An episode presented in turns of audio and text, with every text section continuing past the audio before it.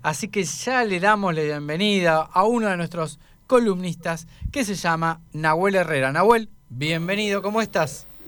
Muchas gracias, eh, Marcos, Abril, a los oyentes. Todo bien, por suerte, ya palpitando el fin de semana. Qué lindo, viste, cuando es viernes ya uno tiene otra predisposición, se pone muy contento y dan ganas de escuchar eh, siempre las columnas de literatura, porque las columnas que ustedes proponen no tienen que ver con la obligatoriedad, sino con ese placer de poder acercarse y hacer algo distinto. Bueno, este, este viernes venís con algo que a mí me gusta porque te he escuchado hablar de él, pero bueno, desarrollá tu columna, por favor.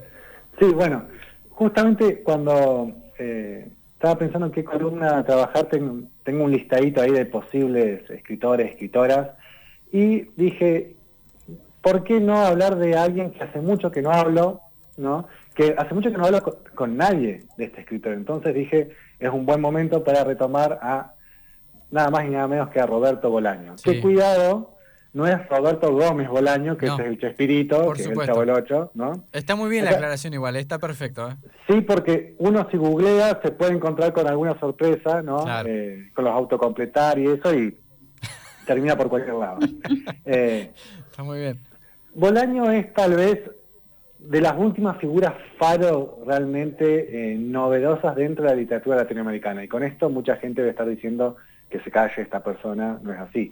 Pero a lo que me refiero es que es alguien que con su aparición en poco tiempo eh, produjo un, sacudón. De repente eh, todos estuvieron mirando qué es lo que producía Bolaño, lo que decía Bolaño, se trata de un escritor que eh, nació en Chile en el 53 y murió muy joven, murió en el 2003.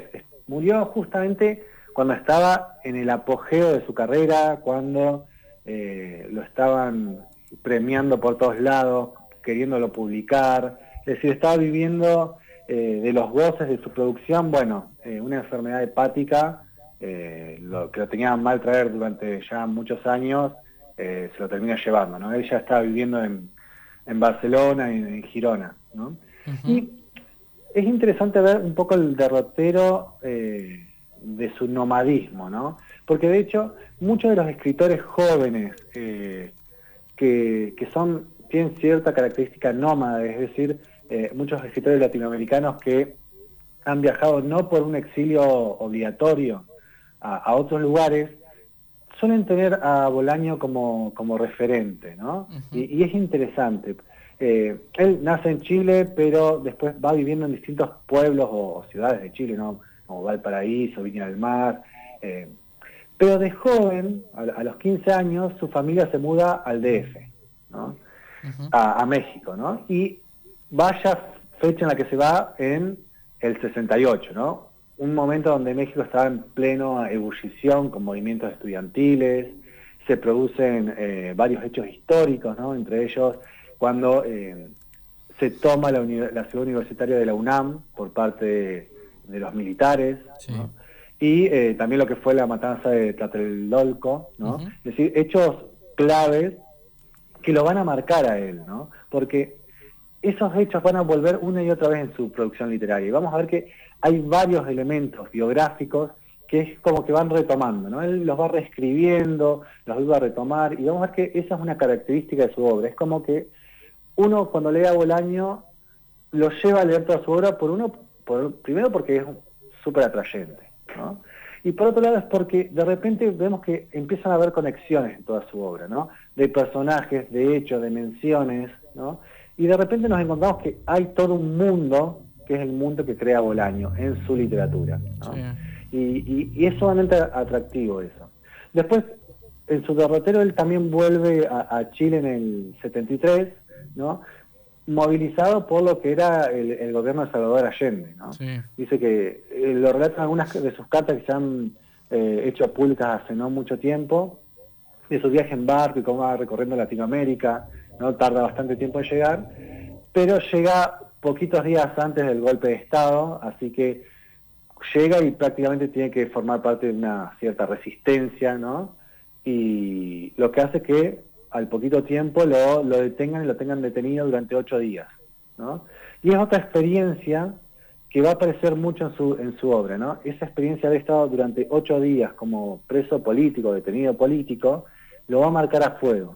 Y un poco lo que se comenta es que hay un policía, un militar que lo reconoce, que había formado parte con él de, de, su educación primaria y parte de la secundaria, entonces es el que ayuda a que, bueno, lo liberen y se favorezca este, este que se pueda ir eh, Bolaño. Así que enseguida la familia dice, no, volvete para México porque no, no puedes seguir estando ahí, ¿no? Pero es algo que él siempre le va a quedar la, la espina esa no haber podido ni estar apoyando el gobierno de Allende ni haber podido resistir a, la dictadura, ¿no? Y son temas que van a volver en su obra, sobre todo lo que tiene que ver con el autoritarismo, la violencia, ¿no? Eh, por ejemplo, tanto las dictaduras latinoamericanas como el nazismo son temas recurrentes dentro de su obra, ¿no? y, como denuncia, ¿no? tratando de entender qué pasa ahí eh, con la violencia. Eh, es súper interesante por ese lado. Eh, bueno, sí. ¿En qué género podemos enmarcarlo a Bolaño? Es complicado, porque por un lado tiene cuentos que son realistas, tiene cuentos más fantásticos, tiene cuentos más oníricos. Por ejemplo, tiene un cuento donde él habla con el poeta Enrique Lin, ¿no?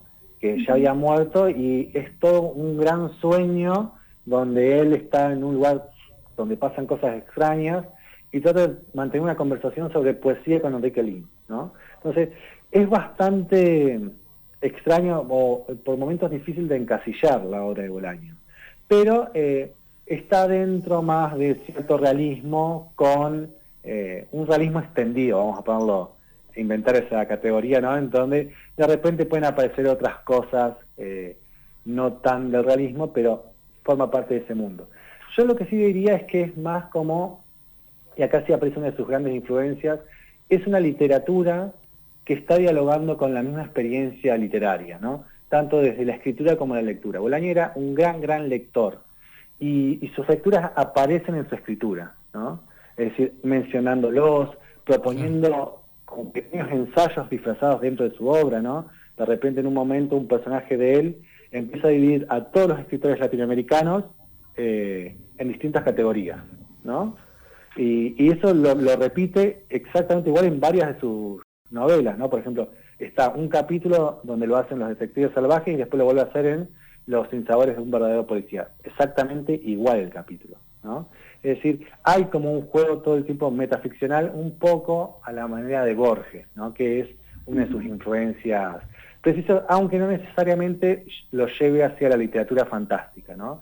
Eh, pero sí hay un juego constante con eso.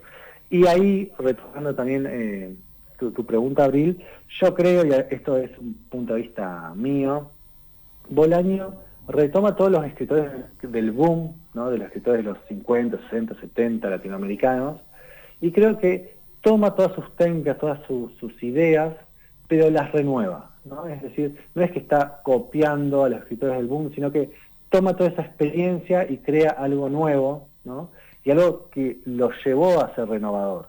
Sobre todo porque en el 98 él publica su libro Los Detectives Salvajes, y ahí, a partir de ahí empieza a ganar premios porque se dan cuenta que es una obra eh, infernal, ¿no? Tiene una primera etapa que ocurre en México, de jóvenes que quieren crear una nueva vanguardia y están en contra de todo, ¿no? Un poco como había sido su experiencia real en México.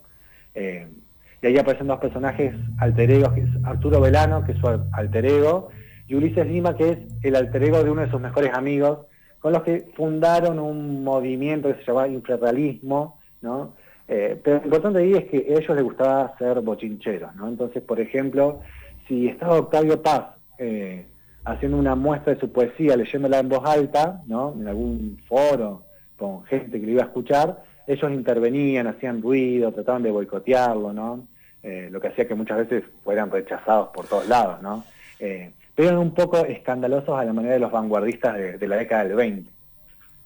Eh, él al poco tiempo ya, después se tiene que ir a México y se, se va para, Europa y principalmente para toda la zona de Barcelona, de Cataluña, va por distintos lugares. Y es interesante eso porque una de las posibilidades que tenemos con Bolaño es de escucharlo a él, ¿no? Eh, por suerte en, YouTube hay varias entrevistas Y, yo en otras columnas lo he mencionado, está bueno escuchar a los escritores hablar, no solo por lo que dicen, sino por cómo lo dicen. Y uno cuando escucha a Bolaño, si no sabe de dónde viene, se hace un lío en la cabeza tremendo, porque dice, lo escucha hablar y uno no sabe si, bueno, sí, tiene acento chileno, tiene acento mexicano, tiene modismos de España, pero tiene modismos que por ahí no son de Madrid, más de Barcelona, y por momentos hasta uno dudaría si no tiene algún rasgo medio argentino en su hablar, ¿no? Y un poco esa mixtura de experiencias, un poco también las mixturas que uno vive cuando lee su obra, porque podemos leerla y de repente estamos leyendo a alguien que no sabemos de dónde está escribiendo, pero lo que nos deja claro es que el tipo ha leído de todo y que todo eso que ha leído aparece en esta lectura. Eh, recomiendo mucho Los Detectives Salvajes, creo que es una gran, gran puerta de entrada para Bolaño. Lo mismo que otra de sus novelas anterior, eh, que se llama Estrella Distante, también muy reconocida, que es una novelita breve, eh, que nuevamente ahí trabaja el tema de la dictadura en Chile, ¿no? De un joven poeta que, por alguna extraña razón, lo ven como muy raro, ¿no? Pero es un gran poeta, y nadie sabe de dónde viene, de dónde salió, y que cuando llega la, la democracia desaparece, ¿no? Entonces lo empiezan a buscar, lo empiezan a rastrear y ahí ya aparece esta figura del, del, detective, ¿no? De rastrear a una persona, a un poeta, a un escritor, ¿no? Y resulta que aparentemente había formado parte de, del gobierno militar y de un aviador, y un aviador tenía la característica que, eh, vieron estos aviones a chorro, ¿no? Que van dejando la, marca, bueno, hacía como poesía en el aire, ¿no?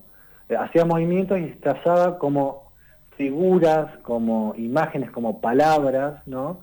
Y de repente se volvía como un poeta, ¿no? Entonces está esa discusión de cómo el mismo tipo que era un poeta, que, escribía, que tenía ese sentido eh, por la belleza y la estética, ¿cómo puede ser que sea el mismo que era productor de violencia y de muerte. Eh, extrema, ¿no? Entonces eh, se, se, empieza a hacer esta discusión y en esta búsqueda se busca tratar de encontrar una respuesta posible a, a qué pasó si realmente esas dos personas son las mismas, ¿no?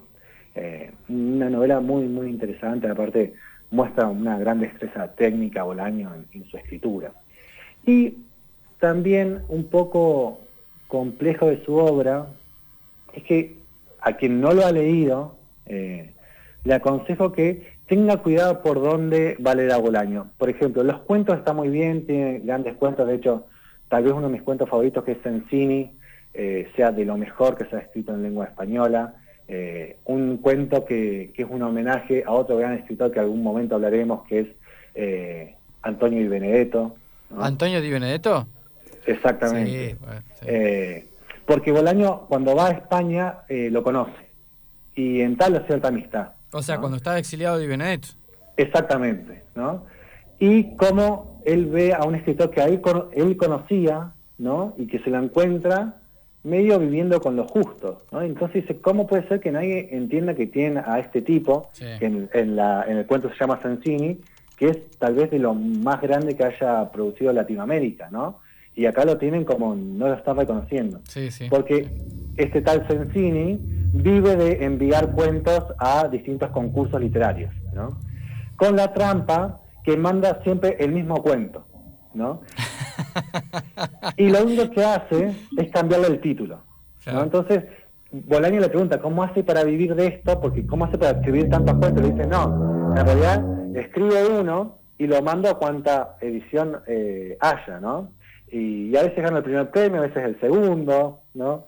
Entonces Bolaño también, el personaje Arturo Velano empieza a hacer lo mismo y entabla una amistad y, y, es muy lindo cuento y es un, muy lindo homenaje a, a Di Benedetto eh, que de hecho es un cuento que ha recibido muchos premios también. Eh, Mirá vos, lo, voy a buscar, no lo, no lo tenía, eh, es interesante. Eh, y de hecho, paréntesis de por medio, Nahuel, y vos me dirás si más o menos estoy acertado, pero podría ser que Di Benedetto, si bien se le reconoce su pluma, pero al mismo tiempo me parece que es un gran escritor olvidado. Totalmente. Más allá de la reedición de sus obras por Adriana Hidalgo Editora. Sí, totalmente, coincido Marcos. Eh, De hecho, tal vez no, no, tuvo el reconocimiento en vida como, como habría de merecer, porque la verdad uno lee la obra de Benedetto y es impresionante. Por suerte hay, es verdad, una revalorización de su figura, tanto en la revisión de sus libros como eh, en la edición, que yo todavía no la vi, eh, la adaptación en cine de Sama, ¿no? La de Lucrecia Martel. Exactamente. No, yo tampoco la vi. No, no, la vi eh, porque quiero, quiero dedicarle un día donde no haya nada que me interrumpa para ver cómo, pero el... Pero discúlpame que te interrumpa, pero sí leíste Sama. Sí, sí, sí, sí, y me voló la cabeza. Eh, claro, necesitas generar el ambiente, Escúchame, eh, ¿te puedo tirar una tarea ya para tu próxima columna? Sí, cómo no. No te, no te jode. no, no, para eso estamos. ¿Vamos con Sama? Sí, sí, sí. Dale, así después nos podemos meter con la película.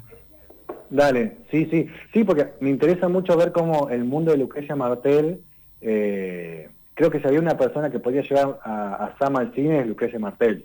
¿Vos decís, che, la única? Y por los ambientes, si uno conoce la ciénaga, eh, como es eh, la niña, se me fue el nombre de la otra peli que, eh, bueno, eh, creo que los ambientes que crea Lucrecia Martel son cercanos a los que puede haber en Sama. Pero es una novela rara para el cine, ¿no? pero bueno. Sí, sí, sí, entiendo lo que decís, entiendo, entiendo. creo que, bueno, es una linda tarea para poder ver la peli también y volver al libro, así que... Está fantástico. se agradece.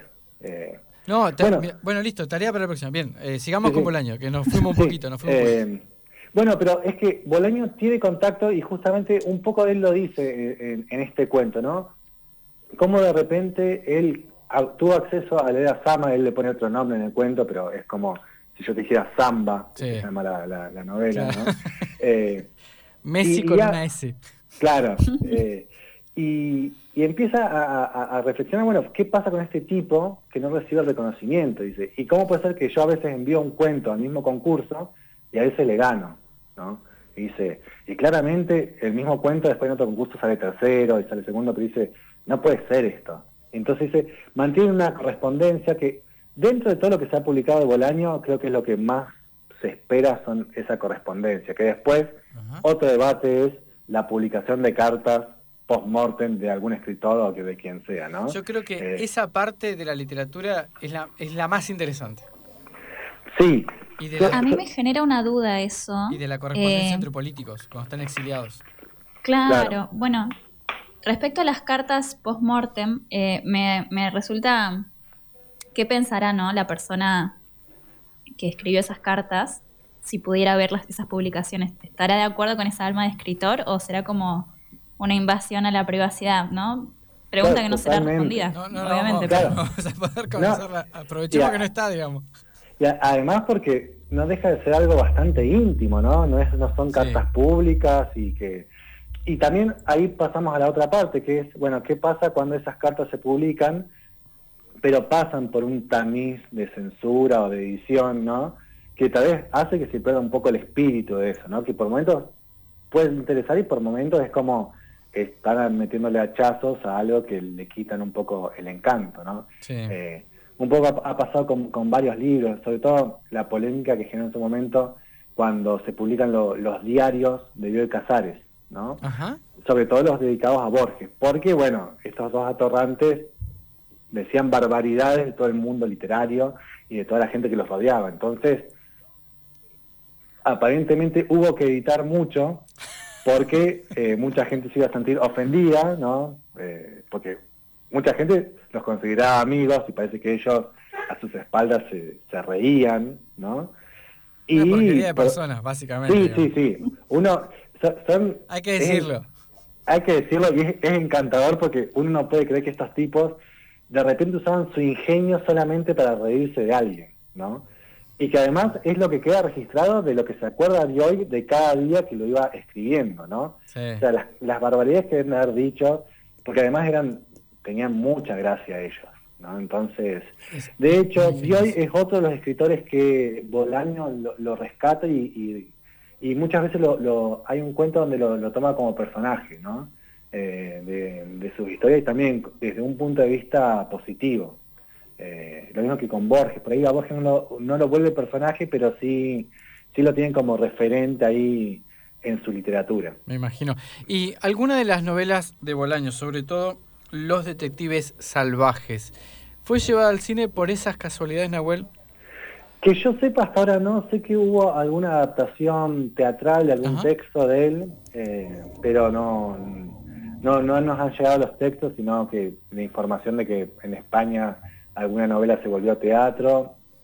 Puede ser que alguna haya sido hecha novela, pero la verdad que por lo menos sus dos grandes obras, eh, que es Los Detectives Salvajes y 2666, no.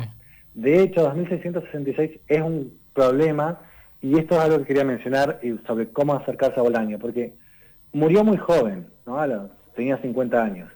Está, producía mucho y de repente empezaron a editar muchas de sus obras que todavía no estaban terminadas, ¿no? Y hay novelas donde claramente se nota que no está terminada. Y por más que su editor y persona a cargo diga que no es necesario que estén terminadas porque se ve el espíritu de Bolaño, uno lo lee y siente la sensación de que estoy leyendo un borrador, ¿no? Un borrador genial, de algo que puede haber sido maravilloso, pero no deja de ser un, borrador, ¿no? Que le faltó muchas horas de trabajo. Entonces, por ahí quien no lo leyó todavía que se meta por el mundo de los cuentos y por el mundo de las novelas que publicó en vida, ¿no? Y después sí que entre en ese mundo de eh, novelas post-mortem. Y en el caso de 2666 es una linda historia porque él tenía cuatro novelas que estaba trabajando en ellas, porque él sospechaba que le quedaba poca cuerda, ¿no? Entonces, lo que le dice a la esposa es, yo te voy a dejar estas novelas con las que estoy trabajando, ¿no? eh, Echeverría, que es quien su albacia eh, literario, él sabe de esto y va a saber cómo editarlo, dice, yo voy a trabajar con esto hasta donde llegue, ¿no? Y la idea es que tener cuatro novelitas y que una vez que yo me mueva, publiques una por año. Entonces vas a poder vivir de las regalías y la edición de estas nuevas novelas, ¿no? un lindo gesto, podríamos decir. Sí. Eh, un poco lo que debería estar haciendo, eh, que está, me imagino que lo estará haciendo George R.R. R. Martin. Bueno, claro, creo que a él medio lo, obligaron un poco a que haga eso. Eh, pero exactamente, ¿no? Como, mira, estoy haciendo esto, te voy a decir cómo publicarlo en caso de que yo no llegue a hacerlo en vida, ¿no? Claro. ¿Cómo se publicó todo esto? Se juntaron las cuatro novelas y se publicó un solo libro, ¿no? Eh, de hecho, es un ladrillón tremendo de como 2.000 páginas. Qué aburrido. Aburrido. Eh, y claramente uno cuando las lee, hay unas que decís, bueno, esta sí, ya está casi terminada, esta no, falta el final, falta saber cómo empieza. Eh, y tocan temas muy interesantes, pero bueno, es una obra que claramente es genial, pero le falta ese último toque, ¿no? Pero ese está escrito a conciencia, ¿no? De, bueno, capaz que no llegue, pero voy a tratar de eh, terminarlo, ¿no? Eh, que eh, es un, lindo... tiene, de hecho, una de esas novelitas está dedicada a los femicidios, ¿no? En México. Ah, mira. creo que si no me acuerdo mal es Mujeres, no tengo acá el libro a mano. Dentro de la gran novela, esta que tenía muchas páginas. Exactamente, ¿no? Y, de hecho está muy detallado que es un problema y cómo de repente una sociedad eh, no reacciona ante eso, ¿no? Hmm. Eh, eh, es súper interesante. Sí, sí, sí. bueno, esa es por ahí la que le faltó un, poquito más de ver hacia dónde termina, ¿no? Porque nos, nos queda una gran incógnita, pero así como está incluso, es muy revelador la escritura y cómo está pensando Bolaño, problemas sociales y literarios al mismo tiempo. ¿eh? Bueno, entonces, para con Roberto Bolaño recomendamos, los lo recomendamos a él, pero como para dar eh, algún título, Los Detectives Salvajes y 2666. Sí, y yo agregaría Sensini, que es un, hermosísimo cuento, Sí. Disculpame, ¿este Sensini se escribe como el ex jugador de fútbol o como? Exactamente, como el mismísimo Boquita Sensini. Qué grande. Eh, y agregaría a, quien les guste las entrevistas, que busque las entrevistas en YouTube. Hay, hay varias, incluso hay una entrevista radial que le hace Pedro Lemebel, ¿no? Otro escritor, Pedro Lemebel. No, lo alguien, que, alguien que también le deberíamos dedicar una columna, eh, porque es de lo mejor eh, de la literatura chilena o latinoamericana del mundo, ¿no? No diga. Eh, sí, sí, sí, un gran cronista. repetí el nombre. Eh, Pedro Lemebel. Pedro Lemebel. Con B larga. Eh, Estoy anotándolo para, para no perderle pisada y vemos qué podemos hacer. Sí, eh, recomiendo, ya que estamos del Lemebel, que vayan a leer su manifiesto, ¿no? Eh, que es hermosísimo, ¿no? Que es un, gran poema que lee frente al, a una convención del Partido Comunista en Chile, ¿no? Donde deja clara su postura de cómo va a apoyar una revolución, un cambio, ¿no? Pero que tengan en cuenta que la homosexualidad y la pobreza han sido vistas de manera como de costado, ¿no? Y que es muy difícil hablar desde, ese, desde esos lugares, ¿no? Eh, ya que lo invitan a hablar, él va a hablar desde ahí, ¿no? Desde la homosexualidad y desde la pobreza, ¿no? Y les va a cantar en la cara todo lo que hicieron y cómo va a pensar esa nueva, esa nueva revolución o ese nuevo mundo que va a venir después de la dictadura. Qué interesante. bueno, estoy viendo acá brevemente su biografía, más que su biografía, fecha de nacimiento y fallecimiento. Falleció hace relativamente poco, en el 2015. Sí, sí, sí, sí. Grandísimo escritor. Mirá, mirá qué, qué, buen, qué buen dato. ¿Qué otro buen dato has traído? Así que muchas gracias. Aparte ha sido una, una columna en modo Darwell, porque empezamos con Bolaños y fui, fue como fue expandiéndose. Nahuel, me fascina esto, te digo, ¿eh? Sí, sí, nos gusta mucho, sí, estamos, de acuerdo. Y creo, creo un viernes que diferente. creo que esa es un poco la, la, literatura de Bolaño, como que te, te lleva a, a, otras, ¿no? Te invita a, a, indagar eh, en otros lados, ¿no? Eh, que, que, es lo maravilloso que tienes, como es tan, tan literario que uno lo lee y, siente que, quiere más, más, más leer eso que nombra, eso que lo nombra al pasar, eso que comenta. Eh, eh, es, muy, muy atractiva su, obra. Perfecto, perfecto. Bien, buena, excelente recomendación para el fin de semana. Roberto Bolaño, puede ser YouTube, Cuentos en Cine o Los Detectives Salvajes, ¿está bien? Sí, exactamente, o por donde quieran, total. por, por supuesto, donde vos quieras. Está, perfecto. Bueno, ¿algo más? buenísimo. Nahuel, ¿te gustaría agregar algo más? Eh, una cosita a quien le, interese también el mundo de las entrevistas, hay, un librito muy, interesante sobre Bolaño, que se llama Bolaño, el, hijo de Mr. Playa, ¿no? Que son varias entrevistas y ahí vemos todo el, mundo que conocía a Bolaño, todo lo que había leído, porque no dije, pero él deja la secundaria a los 15 años y se dedica a leer, a leer y a escribir y a vivir de lo que sea, ¿no? Desde hacer artesanías hasta ser sereno en una playa. Otra época, ¿no? Ese, es un dato no menos. No sé si eh, quizás acá eh, vengo con prejuicios, Nahuel, pero que no haya terminado. Es, es algo llamativo que un escritor de la, del, talla, del talle de Bolaños no haya terminado la, secundaria o es algo que eh, suele pasar? ¿O es lógico que por no terminar la secundaria haya sido escritor? Creo que, bueno, también, ¿no? Es una crítica que hago al sistema educativo, sepan entender. Eh, sí, o, también... ¿Cómo se cortó, Nahuel? Va de vuelta. Se cortó. También pensaba en la... Ahí, ahí. escucha? Sí, ahí. Ah, sí, sí. Eh, la cantidad de gente que entra en letras queriendo ser escritora y abandona esa idea en la mitad de la carrera, ¿no? O al inicio. Claro. Eh, ¿Qué pasa ahí? Que a veces puede ser sano, a veces no. Eso no lo sabremos del todo. Eh, pero creo que eh, la secundaria, abandonó la secundaria le sirvió para dedicar todo ese tiempo a leer y escribir, que es lo que le interesaba. De hecho, uno cuando lee las pocas cartas de, ese periodo, ¿no? ve que escribe con unos errores de ortografía impresionantes. ¿no? Eh, así que, bueno, nadie se desaliente que es una cuestión de, constancia, ¿no? Práctica, puño y sentarse. Exactamente, ¿no? Y, de, ser un, un apasionado de, eso. ¿no? En este caso la literatura podría ser eh, cualquier otra cosa. Totalmente, eh, totalmente. Eh, ah, y les decía esto cortito. Esta, este libro de Bolaño, El hijo de Mister de Playa, es muy interesante ver todo lo que conocía, porque por momentos le hablan de música y él habla de Spinetta, del rock nacional de acá de Argentina, eh, nombra escritores que tal vez acá eran poco leídos y que él tenía contacto y uno no sabe, dice, ¿cómo este tipo leyó tanto cómo tiene conocimiento de cosas que, por ejemplo, un Di Benedetto, que acá por ahí no se le dio tanta bola, él lo había leído y lo admiraba, ¿no? De eh, hecho, eh, volviendo a Di Benedetto, discúlpame, me parece que Di Benedetto termina siendo más popular, entre comillas, post-mortem. probablemente, sí. En Argentina al menos. En Argentina sí, como, como, escritor es probable que sí. Sí, sí, sí. Bueno, Eh, Nahuel, buen fin de semana, excelente. Gracias. Igualmente, nos estamos viendo. Dale, te mandamos un abrazo. Nahuel Herrera en la columna se fue Nahuel, de literatura. Se fue. Se, se fue. se escuchó clarito. Tal cual. Salió volando el amigo, bueno.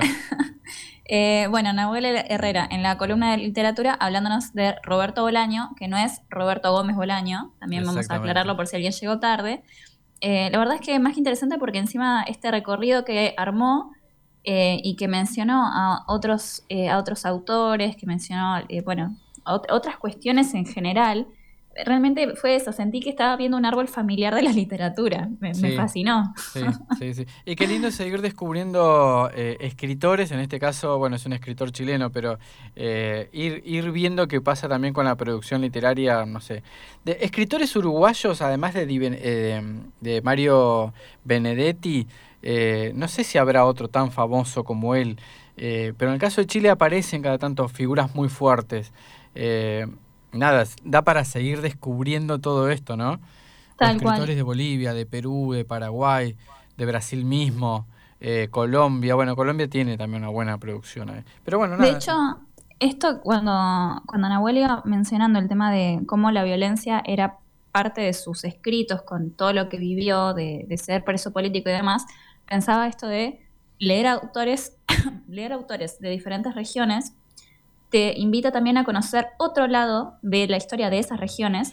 Y la, conoces a la historia desde como de una manera diferente, como estábamos hablando la otra vez con, fue con Víctor, eh, que hablamos sobre el escritor eh, que escribió Paraíso, de Guna. Sí, Víctor Yáñez, exactamente. Que ahí nos descolocó porque ya estábamos hablando de eh, África, Oriente, como... Sí. Pero cómo conoces a partir de la literatura cuestiones que después te puedes investigar y si querés podés hacer como, claro, Otro, otro lado, ¿no? Pero la verdad es que me, resulta fascinante eso. Interesante. Bueno, eh, buena recomendación para el fin de semana y anoté también porque me interesó lo de Pedro Lemebel. Eh, también gran escritor chileno, artista plástico, también ahí ampliamos la información, falleció hace algunos años, en el 2015. Eh, y me parece que era integrante del colectivo eh, gay de Chile o algo así, o transexual, no sé, pero venía también de ese palo, y un hombre muy crítico por lo que dijo, muy reflexivo y crítico eh, por lo que dijo Nahuel, así que también buena, buena recomendación para, para ampliar nuestros horizontes. Tal cual. No podemos esperar menos de la columna de literatura que siempre nos deja con un buen sabor. La verdad que uno le saca el podio al otro, es terrible. Una competencia tremenda. Bueno, nada, fantástico, hermoso. Vamos Hablando a un tema del tema de artistas, claro, eso te iba a decir. Hablando del tema de artistas, algo que no llegué a mencionar con lo de Charlie, que pasamos no solamente porque mañana es el cumpleaños número 70 de Charlie García, lo queremos. sino porque esto que venimos comentando que Radio Nacional viene armando Em, una fiesta, me encanta decirle una fiesta griega, porque te da majestuosidad, ¿viste? Sí, sí, se la merece. Ya están, sí, ya están en nuestras historias destacadas de Instagram. Y en las redes eh, de, eh, eh, puedo decir a radionacional.com.ar